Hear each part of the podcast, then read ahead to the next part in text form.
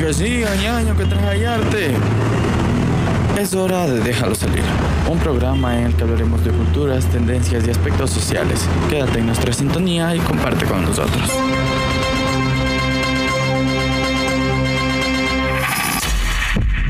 En este segmento hablaremos de la búsqueda interminable de seguir nuestras pasiones y los altibajos que esto conlleva.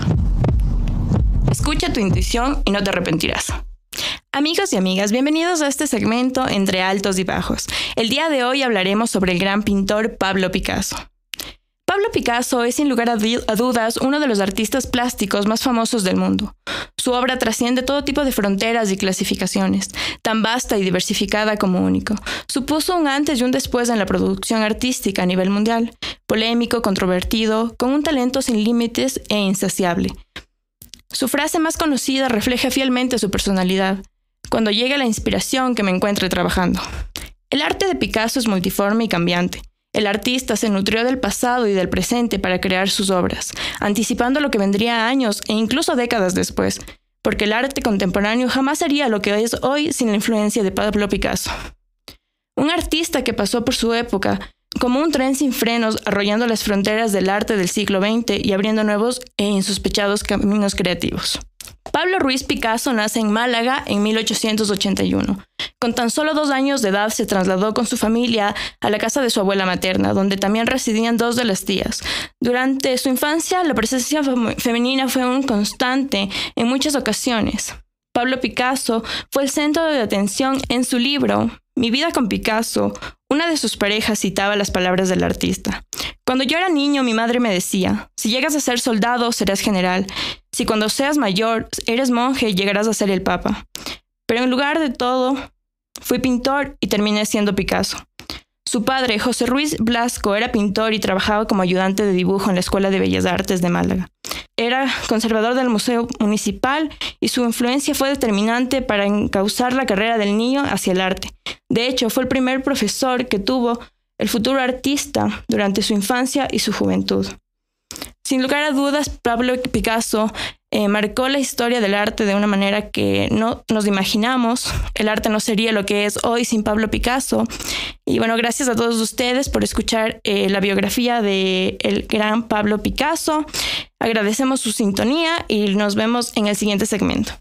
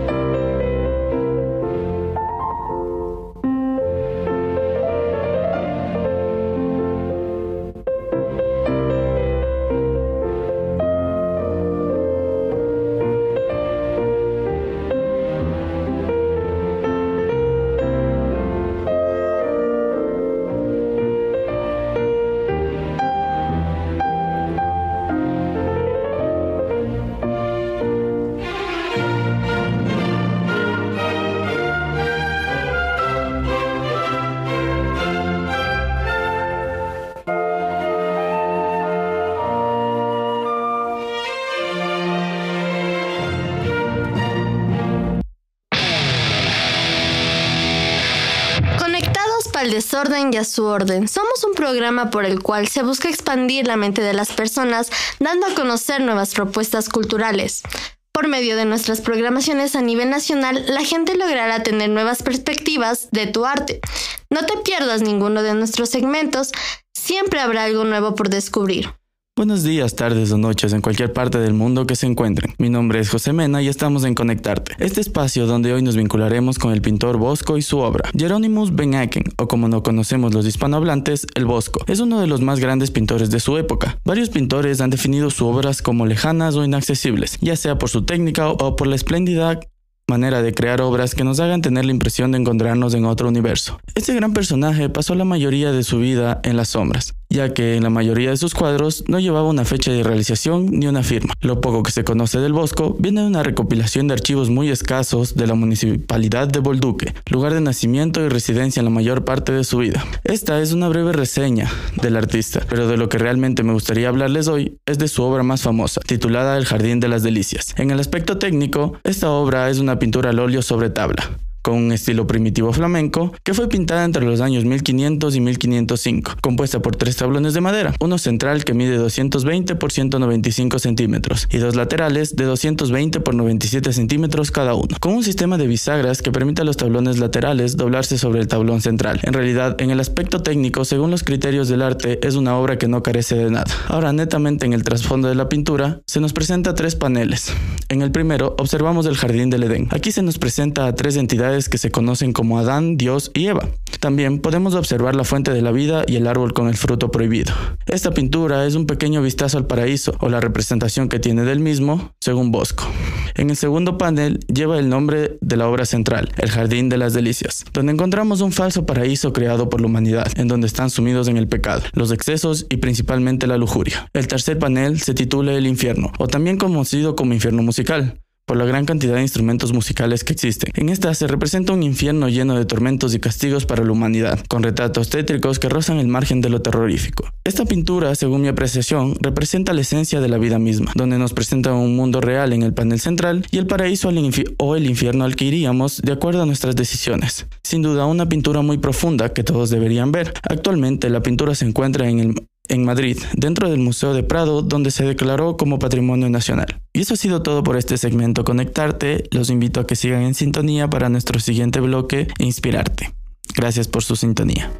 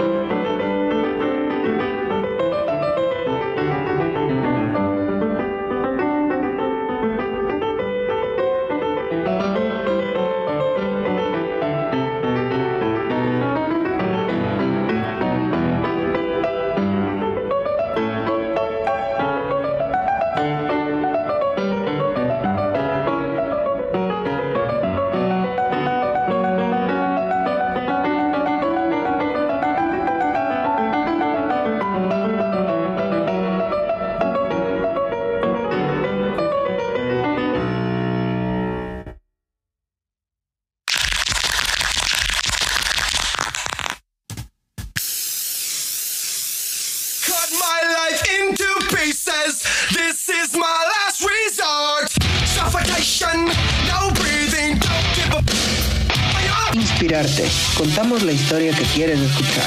En la calle, en el bus, en el trabajo, viajando, charlando, jugando, compartiendo.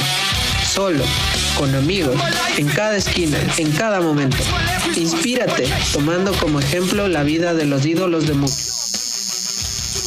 Hola amigos y amigas, bienvenidos a un segmento más de Inspirarte. Mi nombre es Joffre Cruz. Hola con todos nuestros oyentes, mi nombre es Carlos Mayorga y empezamos este programa con toda la energía. En el transcurso de este fin de semana me topé con una imagen que contenía una frase que decía, algunos artistas se equivocan de generación, lo cual me dejó pensando, y aunque por mi mente pasaron varios nombres, solo uno logró llamar mi atención, Van Gogh. Un artista post-impresionista, el cual tuvo una vida eh, tormentosa que convirtió en la inspiración para sus obras, pero solo después de su muerte se daría el reconocimiento que en vida no tuvo. Puede que tenga razón en la frase que mencionaste, ya que Van Gogh durante sus 37 años de vida pintó alrededor de 2.000 obras. Sin embargo, existe registro de que solo logró vender un cuadro. Esta obra se titula El Viñedo Rojo y fue adquirido por una coleccionista en 1888 por 400 francos, que actualmente serían 1.600 dólares. Es impresionante que ahora esta obra pueda llegar a costar 82.5 millones de dólares. Una vida que crea total interés, pues Van Gogh fue un ser muy dependiente de sus familiares, pues esto fue de ayuda para moverse de un lado a otro, lo cual fue creando su esencia artística, que floreció en el momento que se aparta de la sociedad y en la completa soledad, a merced de sus demonios emocionales, espirituales y mentales, dio paso a la creación de grandes obras, con un toque único, enfocado en paisajes, en momentos cotidianos, entre otros. Aunque se considera que sus pinceladas eran simples, en ellas se puede ver la unión de la pasión y la locura. Pues hablando de su locura, ¿sabías que su salud mental fue algo difícil de diagnosticar para la época? La depresión y los excesos con los que vivía, como el alcohol y las drogas, hicieron que Vincent cometiera uno de sus actos más famosos, cortarse su oreja con una navaja. Existen dos versiones de este suceso. La primera es que en un arrebato de ira y locura, Van Gogh decidió cortarse la oreja y llevarlo a un bordel. Mientras que otra versión dice que en una pelea con su compañero y colega Paul Gauguin, él fue quien cortó su oreja. Después de este hecho, Vincent ingresaría a un centro psiquiátrico de manera voluntaria. Dentro de este periodo, él pintaría muchas de sus obras maestras. En lo personal, la noche es un momento mágico y único.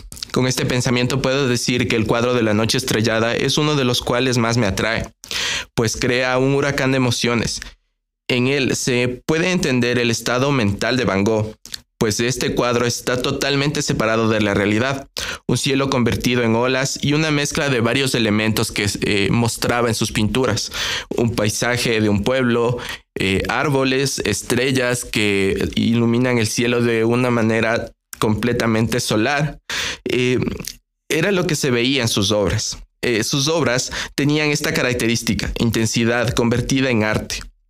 Con esto podemos entender sus actos, como el de cortarse una oreja o dispararse en el pecho, lo cual lo llevó lentamente a la muerte. Fue muy interesante hablar un poco de la vida de Vincent Van Gogh, un personaje misterioso, con una vida envuelta de arte y locura, que terminó en un trágico final.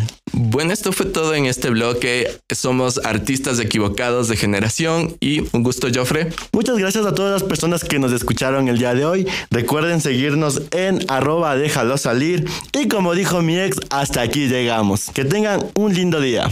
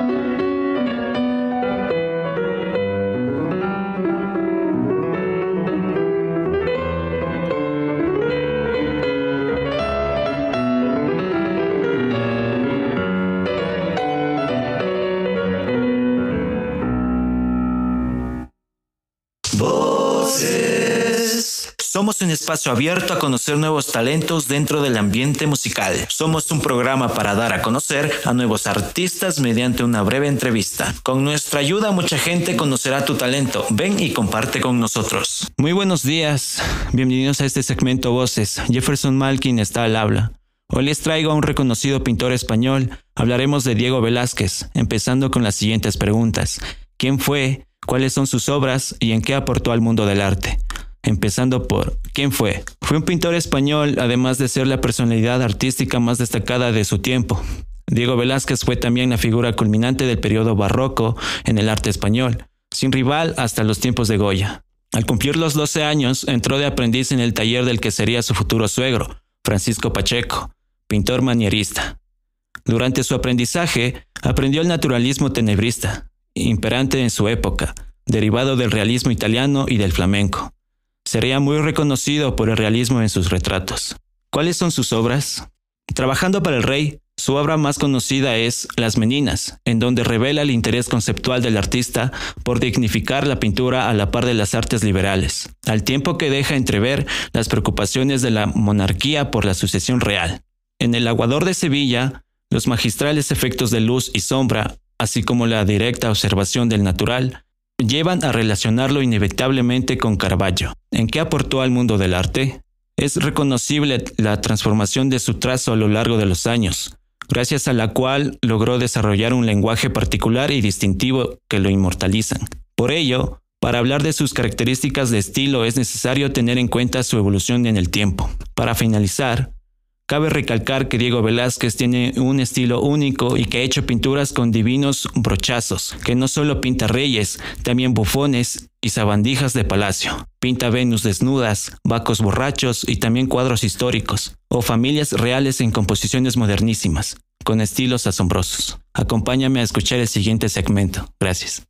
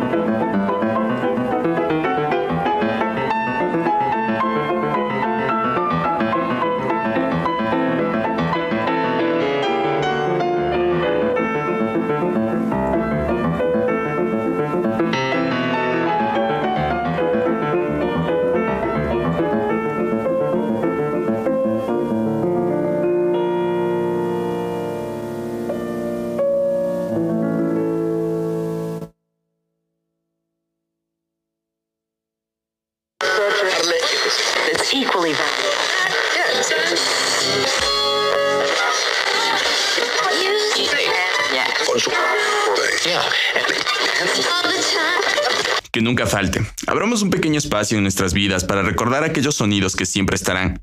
Somos un fragmento enfocado en la cotidianidad del día a día, centrados en lo que no puede faltar. Bienvenidos amigos oyentes, estos que nunca falten y el día de hoy conoceremos más acerca de un gran pintor cuyo estilo es muy diferente al resto. Sidla Beksiński nació el 24 de febrero de 1929 en Polonia.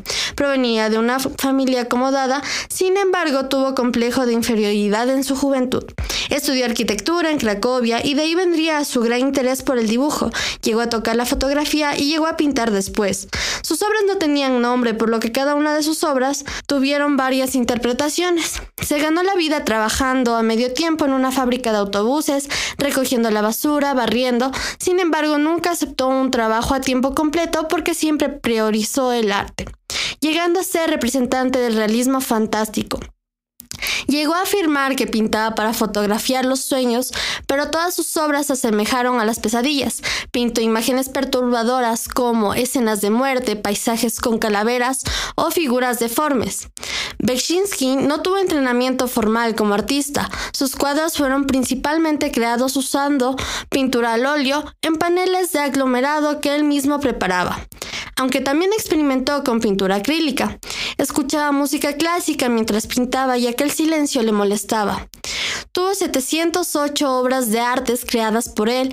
Pese al tono sombrío de su arte, afirmaba que algunos de sus trabajos eran indescifrables, en su opinión. Estos guardaban un tema optimista e incluso humorístico. En ocasiones expresaba que no sabía el significado de sus propias obras y no le interesaba en lo posible hacer interpretaciones. Siendo consecuente con esto, se rehusó a proporcionar títulos a sus pinturas y dibujos. Sin duda alguna, un gran artista. Lamentablemente, el 21 de febrero de 2005, Bekshinsky fue hallado muerto en su apartamento en Varsovia, con 17 puñaladas en su cuerpo. Robert Kupiek, el hijo adolescente del conserje del edificio, quien más tarde se declaró culpable y un amigo, fueron arrestados poco después del crimen. Y eso ha sido todo por el segmento de hoy. Las esperamos en nuestras próximas emisiones. No se las pierdan.